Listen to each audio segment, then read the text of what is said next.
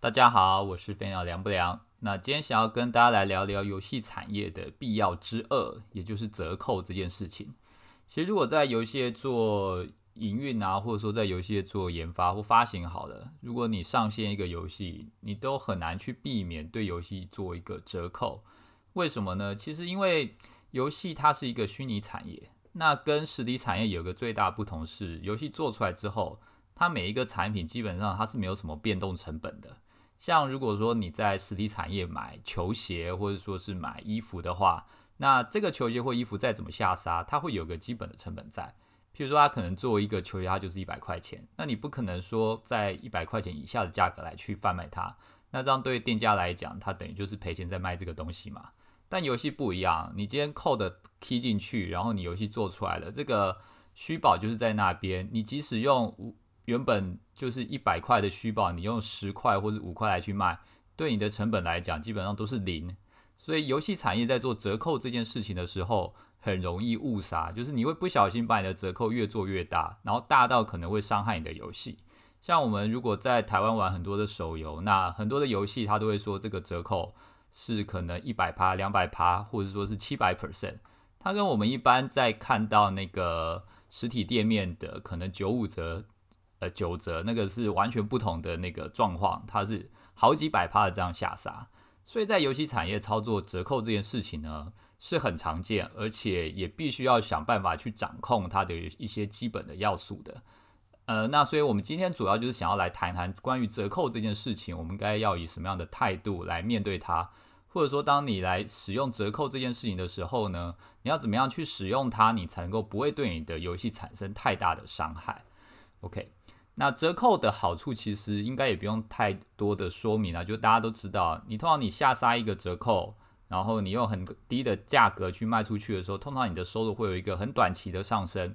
但是我们在游戏做了那么久的时间，我们都知道，在今天呢，其实你如果下杀一个比较大的折扣，你可能会获得很高的收入，但通常在下个月你就会收到那个反噬，你的收入可能会下降的非常快速。甚至你在后面几个月的收入下降的状况呢，会比会比你之前做很大折扣前的收入来的更低。也就是说，你可能在之前原本每个月平均收入假设是一百万好了，然后你今天做了一个很大折扣，收入达到两百万，但你在下个月、下下个月可能收入都变成五十万、四十万、三十万。那你长线来看，其实你之前做的这个大折扣可能反而是亏的，因为它让很多的玩家觉得你的游戏可能。呃，没有想要好好的运营，或者说他觉得你的游戏消耗内容速度过快，这都可能会造成你的游戏的生命周期很快的那个停止下来。所以，我们来讲折扣的坏处，通常有几个呢？第一个就是，通常如果你太常做折扣的话，玩家就会等你下一次折扣这件事情。玩家可能会期待，当你有做大折扣或者说跳楼大拍卖的时候，他们才会去消费。那这样你原本平常游戏的固定消费就会没有了。那第二个，其实我觉得影响会比较大的是，它会让你游戏里面的稀缺的这个物品呢，有一个非常快的叠加。我们都知道，大部分的免费游戏来讲的话，它是一个以百分之二十的玩家去供给剩下百分之八十的玩家的一个经济模型，就是大部分的收入来源是这个百分之二十的玩家，甚至你可以说百分之十的这些课长啦。那这些课长为什么会付费？就是因为游戏中有一些很稀有的道具、稀有的物品。他们要想要花钱去把它买下来，但通常如果你的折扣要有效的话，你也会针对这些稀有物品去做折扣，不然你没有办法去驱使这些课长花钱嘛。但你做了这件事情之后呢，课长他们慢慢就会觉得这些稀有物品其实没有那么珍贵了，因为一个常被打折的东西，你就会觉得它其实不是游戏里面最珍贵的物品。那课长久了，他对于这个东西如果觉得不再稀缺、不再珍贵，他的付费行为就会慢慢的降低、减少。那这个游戏他就找不到任何的理由去付费。好，那这就延伸到第三点，就是折扣这件事情的坏处，就是为了要解决事这件事情呢，所以通常游戏公司会不断的赶快推陈出新的商品。就譬如说，好，今天买一个武器，然后它的武器的攻击力假设是攻击加五百，那我原本的定价假设一千块，然后我折扣变成五百去卖。就大卖卖出来，然后等到课长疲软了之后，我又推出个武器，攻击是加七百。那这件事情可能前一两次有效啊，但到后来课长也不是笨蛋，他会觉得说，那你就一直推出新的武器，就想要炸我的钱啊？那可能这个武器又没有什么特别的功能，或者说特别的特效，或者说做的特别好看，那你就这样好非常没有诚意的不断的做一些简单的换皮或者数值替换，就想要骗我们付钱。科长通常也不会这么傻啦，通常有钱的人都很精明的，所以他慢慢就会对这个游戏失去信心，然后失去信任，然后慢慢就不会付费。所以折扣这件事情，它其实是一种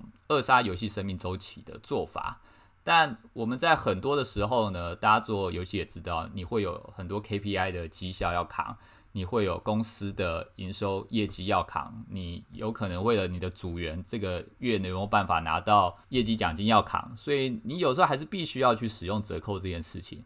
那什么样的折扣才能够让你做了不太伤害游戏的生命周期，又能够获得收益呢？那接下来就简单为大家介绍几个可能要注意的方向。第一个就是说，你在下在做折扣的时候呢，尽量不要让玩家有期待感。那降低期待感的方式，通常就是分为你要有意外性跟合理性。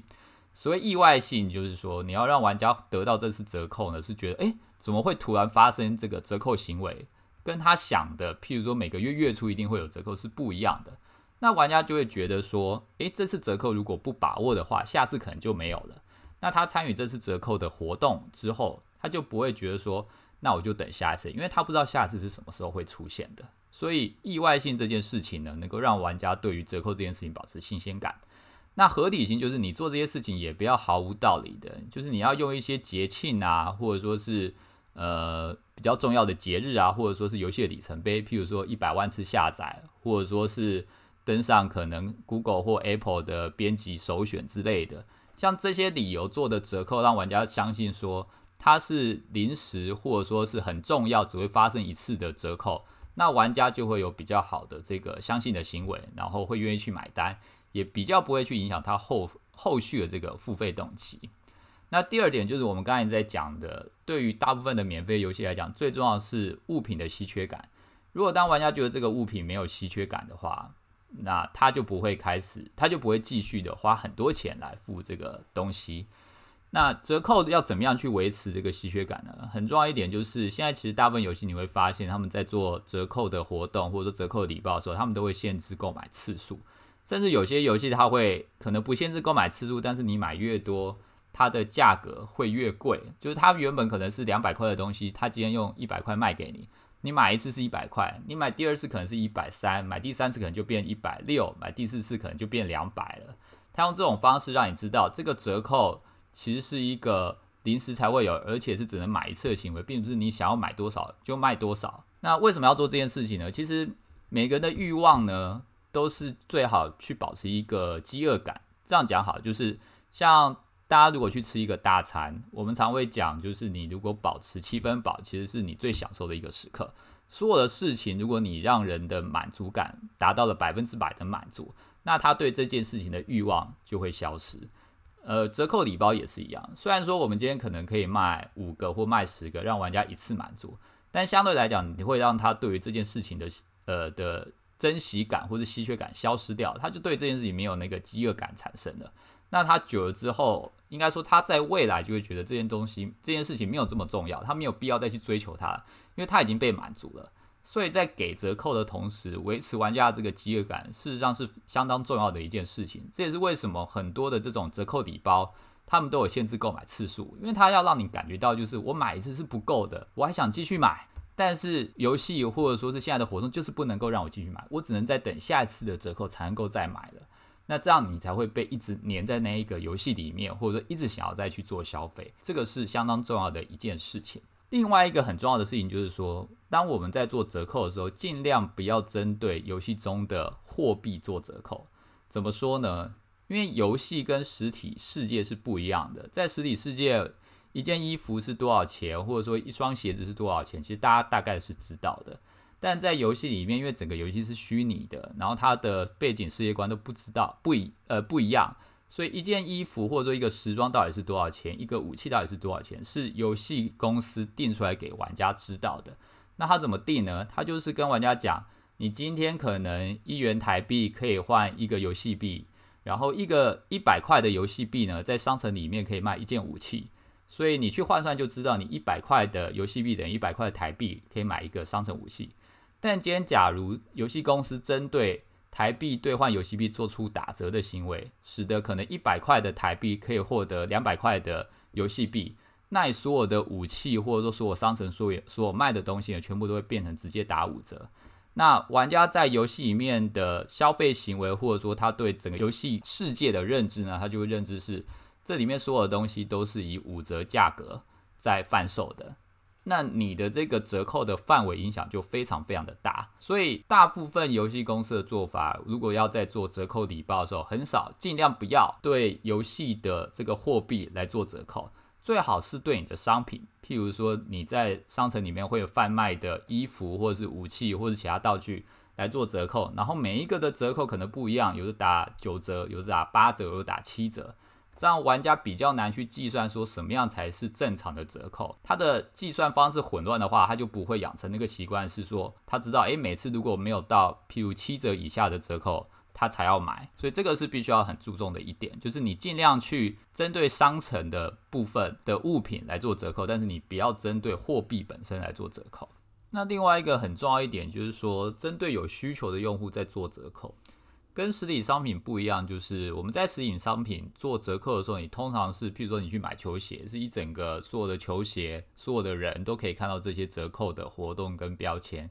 但在虚拟商品或者说线上产业游戏上面来说，我们是可以针对不同的玩家来做不同的折扣。就譬如说，玩家可能今天去打 PVP 打竞技场，他打输的时候，你跳出一个折扣活动或一个折扣礼包，他这时候的需求是有的，也比较容易去买单你这个折扣。或者说，当玩家用完一个资源，就譬如说他今天想要强化某个道具，那他的强化石用完了，用完的当下，你跳出一个强化石折扣礼包。这对他来讲的当下的需求是最强烈的，他会比较愿意去买单这个相关的折扣礼包。所以其实比较好的做法，或现在比较先进的做法，其实是针对每一个玩家不同的需求、不同的情境，跳出不同的折扣礼包，这样玩家买单的几率也大，也比较符合我们之前所讲的那些意外性以及不可规律性的这种状态。所以以上这些是折扣我们要做的时候要去注意的事情。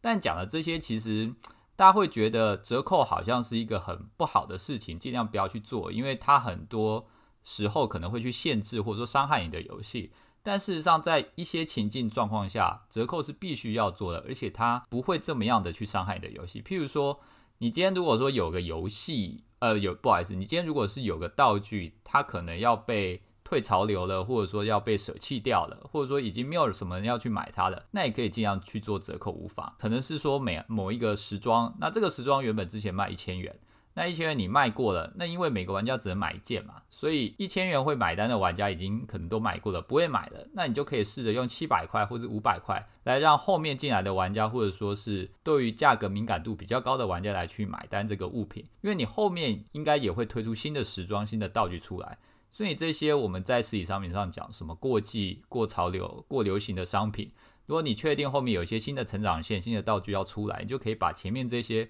准备要变成旧道具的东西，赶快给它跳楼大拍卖清出清掉，把它的剩余价值榨出来，这样子你才能够获得最大的利益。而这个时候做折扣是有效的。那另外就是说，有些时间点啊，譬如我们常讲是说过年的时候。过年大家会领年终，会发红包，这个时候大家会比较愿意掏出一些钱消费，而大部分的玩家在这个时候呢，也会期待游戏公司做一些折扣来回馈玩家，来犒赏玩家。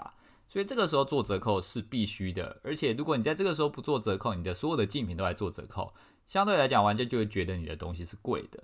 那甚至说是在那个日本，我有看过朋友的游戏在日本上线，他们每个月的一号，因为是日本。大部分玩家的那个好像是信用卡的限制解除，所以他们在这个时候有一个 quota 是可以去网买一些游戏币或者买一些游戏虚拟道具的。那这个时候你做折扣的这个效益就会非常非常的大，甚至有些游戏它在月初的第一天的收入呢，可以达到它整个月营收的百分之三十以上。所以在适当的时间点做折扣，其实不会影响到你的游戏的生命周期，甚至可以帮你的游戏带来更多的效益进来的。那最后一个就是说，有的时候你的游戏的道具本身它卖不动，可能不一定是你这个游戏的道具不好，而是你根本就标错价了。譬如你一个时装或者说是武器，你卖五千块或卖三千块，对大部分玩家来讲，他觉得根本就太贵了，没有必要花那么多钱买这个东西。但你不确定到底是玩家觉得它太贵，还是它根本就没有用，所以你可以利用偶尔的折扣的这种活动来去试探，去试探玩家对于这个道具或者说这个物品的心理价格是什么。那因为你是用折扣活动去试探，你不是突然改标价，所以对于之前曾经买过的玩家，或者说是已经习惯这个标价的玩家，你你比较不会难以去解释这件事情。你可以说这是一个临时的行为。或者说这是一个配合节日节日所做的折扣行为，那这样玩家的接受度会比较高一点，你也比较能够去试探到底这个物品真正的价格，真正玩家喜欢的价格到底在哪里。所以这也是折扣的另外一种方式。不过最后我们还是要讲，就是